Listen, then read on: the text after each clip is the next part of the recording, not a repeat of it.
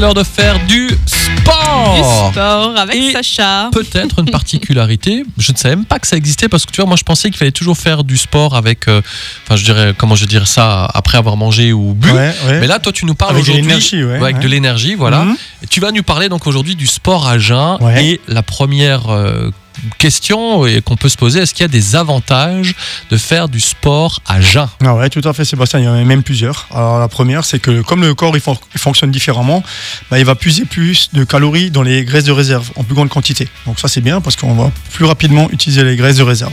La deuxième chose, c'est qu'on n'a pas de problème de digestion. Pas de ballonnement, pas de nausée pendant la séance de sport, puisqu'on n'a pas mangé. Parce que souvent, quand on fait du sport très rapidement après avoir mangé, bah, on a des petits soucis euh, au niveau euh, gastrique.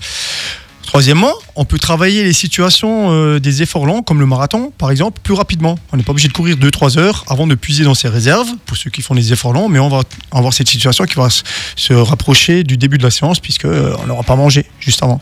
Et puis le dernier- la dernière chose, c'est que le repas qu'on va manger après l'effort, bah, il sera mieux assimilé. Donc il y a plusieurs euh, avantages quand même à faire du sport à jeun. Alors moi, alors, juste avant, moi je, je sais que quand euh, parfois ça a dû m'arriver une ou deux fois, j'étais vraiment faible et tu vois, j'étais, euh, je vais pas Ouais. dire que je tombais dans les pommes, mais voilà, tu vois, fait. euh, c'est quoi le problème Ah bah ça c'est les inconvénients. T'en- Ah. Tu fais bien d'en parler. voilà. Donc il y a le risque d'hypoglycémie, voilà, dont tu parles si bien, et puis le risque de déshydratation.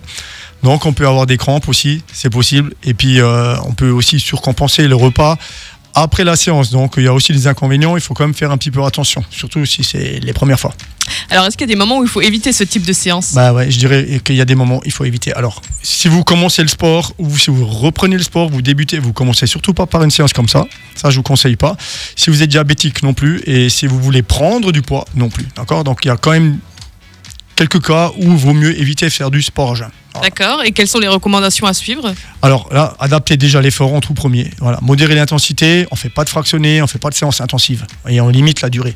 45 minutes, une heure, c'est très bien pour commencer. Donc il faut privilégier les efforts longs pour utiliser justement les graisses de réserve ou les séries longues si on fait de la musculation par exemple avec une intensité modérée. Surtout pas aller très très haut dans les intensités, ça c'est pas terrible.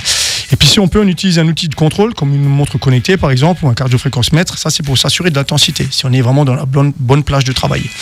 Dernière chose, je dirais, emportez-vous un encas énergétique, une barre de fruits, une sucrète ou quelque chose de sucré, puis un apport en eau. Par sécurité, on ne sait jamais Oui, au peut cas arriver. où. Voilà, voilà, Au cas par où. sécurité. Voilà, donc ça ce serait pour moi par exemple. Avant de se quitter et jouer au vrai faux spécial équipe de France de football, le mot de la fin de notre coach Sacha. Sportif du matin, pratique mieux à jeun. Ah, ouais, pas mal, pas mal. Oui, ok, ok. Bon après.